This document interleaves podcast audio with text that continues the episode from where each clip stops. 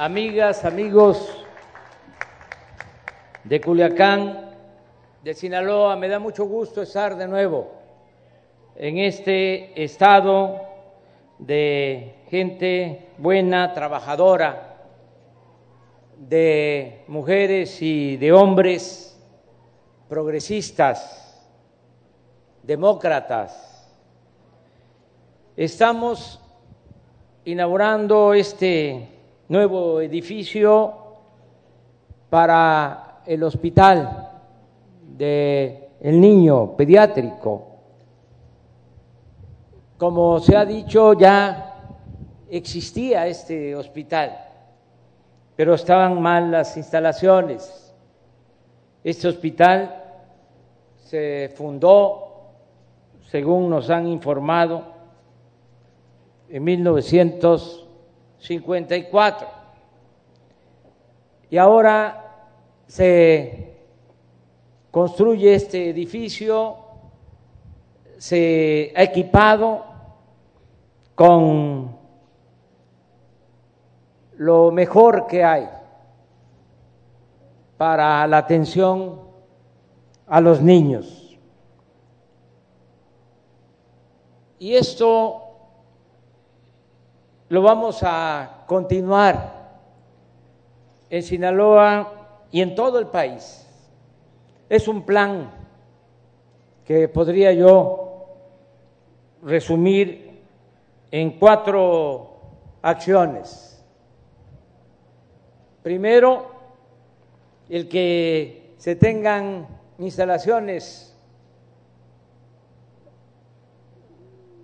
bien construidas, que tengamos una buena infraestructura de salud, que no tengamos centros de salud, hospitales que datan de décadas y que están en mal estado. Lo primero es eso, que tengamos centros de salud, hospitales nuevos, rehabilitados. Lo segundo es que tengamos médicos, como aquí lo acaba de mencionar el doctor Alcocer, una de las herencias más lamentables del periodo neoliberal fue el que se abandonó la formación de profesionales de la salud. Y tenemos en la actualidad un déficit, un faltante de médicos generales y lo que más afecta, un déficit de especialistas, porque se aplicó en el periodo neoliberal una política de rechazo a los que querían estudiar medicina a los que querían ingresar a las universidades públicas, se les rechazaba con el pretexto, con la mentira de que no pasaban el examen de admisión, cuando eso no es cierto. Es que solicitaban ingresos mil estudiantes y había cupo para cien y rechazaban a 900. Esto en todas las universidades públicas del país, en la UNAM inclusive, aceptaban solo al 10% de los que demandaban ingresar.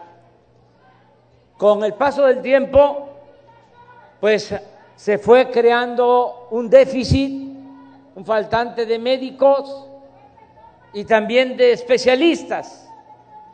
Por eso ahora se están creando escuelas de medicina en todo el país, como nunca, alrededor de 40 escuelas de medicina y de enfermería en distintas regiones de México. Y también se están abriendo posibilidades, se están creando nuevas plazas, becas para que estudien los médicos generales y se especialicen de nueve mil becas, pasamos a veinte mil y el año que viene vamos a llegar a treinta mil becas para especialidades que se van a llevar a cabo, se van a poder realizar en México o en el extranjero. Y todavía terminando del gobierno, nos va a quedar un déficit en médicos generales y en especialistas, porque es mucho el atraso, el rezago, el abandono en esta materia. Pero vamos nosotros a hacer lo que nos corresponde para que haya médicos. Hay estados sobre todo en hospitales rurales, en donde no hay pediatras, porque no hay quien quiera ir a trabajar a municipios apartados, a regiones apartadas. Por eso tenemos que seguir atendiendo esta demanda de que haya médicos. Lo tercero es que no falten los medicamentos, porque es fundamental, se puede tener un buen hospital equipado, con especialistas, pero si no hay medicinas, ¿cómo se va a atender a los pacientes? Estamos enfrentando también este desafío, este reto porque había un gran trinquete en la compra de los medicamentos. Diez empresas le vendían al gobierno cien mil millones de pesos al año en medicamentos. Ni siquiera eran laboratorios farmacéuticas, sino intermediarios con buenas palancas, con buenas influencias, los que hacían su agosto. Por eso también las campañas en contra nuestra de que faltaban los medicamentos, porque ellos tenían el monopolio de la venta de los medicamentos al gobierno. Tan es así que no se podía comprar medicamentos en el extranjero. Tuvimos que cambiar las leyes. Y ahora hicimos un convenio con la ONU y se están comprando todos los medicamentos en distintos países del mundo para que no padezcamos de falta de medicamentos. Esto es importante porque tenemos que garantizar lo que establece la Constitución en su artículo cuarto el derecho a la salud, que significa atención médica y medicamentos gratuitos, no solo el llamado cuadro básico, que eso ya pasó a la historia, es el poder atender a los pacientes que no les cuesten los estudios, que puedan recibir atención, intervenciones quirúrgicas y medicamentos gratuitos. Y ese es el propósito, el objetivo. Y el punto cuatro de nuestro plan es lo que están planteando las compañeras y los compañeros, la regularización de los trabajadores de la salud. Decían que por qué me he tardado tanto.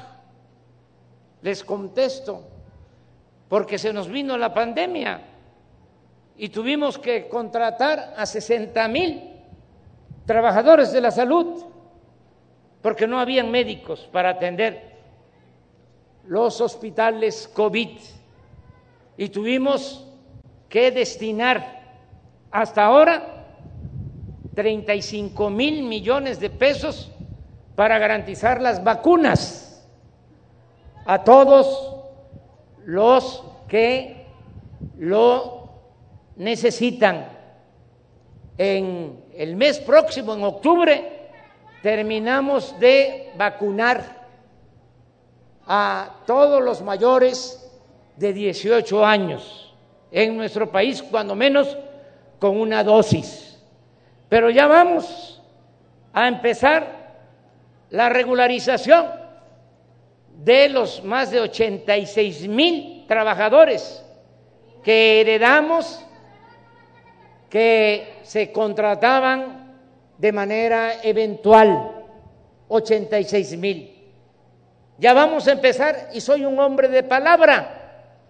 Yo cumplo, yo tengo palabra y voy a cumplir y vamos a basificar a todos los trabajadores de salud. Ese es mi compromiso. Lo vamos a hacer poco a poco, porque ya dije, son 86 mil. Bueno, esos fueron los que heredamos, pero solo la Secretaría de Salud contrató 20 mil más, que también son eventuales, más los que contrató el Seguro Social y el ISTE. Pero vamos a basificarlos y vamos a ir de mayor antigüedad a menor antigüedad. También les aclaro esto para que vayan y les digan a los líderes charros de los sindicatos de salud que se acabaron ya las recomendaciones y las influencias, que se va a basificar, se va a basificar primero a los que tienen más antigüedad trabajando por contratos. No importa las influencias ni liderazgos Aquí es la justicia la que va a imperar siempre. Me dio mucho gusto estar aquí con ustedes. Mañana vamos a ir a supervisar, como lo mencionó el gobernador Quirino, los distritos de riego, la construcción de la presa de Santa María en el sur de Sinaloa y son actos de supervisión del distrito de riego de la presa Picacho y la construcción de la presa Santa María, también con el distrito de riego. No vamos a tener actos así, sino es ir a supervisar, porque orden dada, no supervisada, no sirve para nada. Entonces, vamos a ver cómo va el avance. Entonces, como ya no voy a poder hablar así como lo estoy haciendo ahora, eh, mañana va a ser, repito, el supervisar obras, quiero adelantarles a los sinaloenses que voy a invitar a participar en el gobierno, nos va a ayudar en el gobierno, va a participar en el gobierno que represento el gobernador Quirino Ordaz. Lo voy a invitar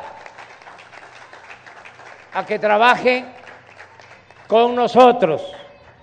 Esto porque ha hecho una buena labor en Sinaloa, es un profesional, es un hombre de trabajo tiene experiencia y se va a unir, se va a sumar a nuestro equipo para seguir transformando nuestro país. Eso es lo que quería también informarles aquí en Sinaloa.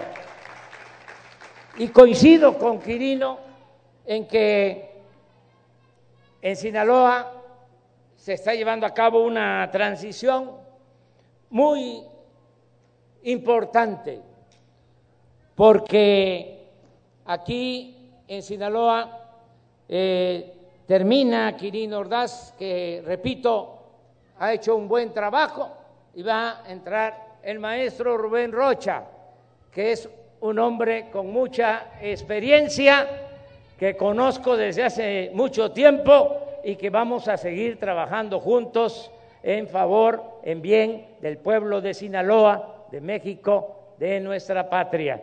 Muchas gracias, Rubén, por estar aquí con nosotros. Vamos a seguir apoyando a Sinaloa con los programas de bienestar. Ya les puedo decir a ustedes que en el presupuesto que se envió al Congreso se está contemplando que se mantenga el apoyo a los adultos mayores, las pensiones, y van a haber aumentos para todos los adultos mayores, pensión para adultos mayores. Va a continuar el programa con incrementos también de la pensión para niñas y niños con discapacidad.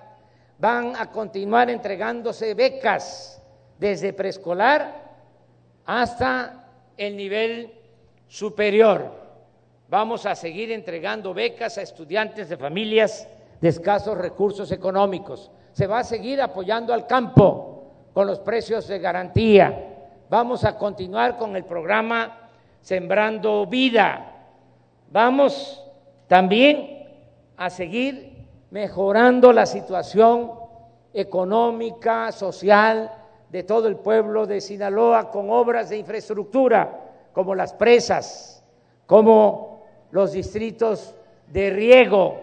Vamos a seguir impulsando todo lo relacionado con la salud y con la educación.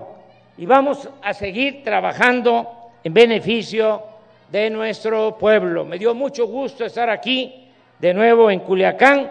Muchas gracias de todo corazón. Muchas gracias.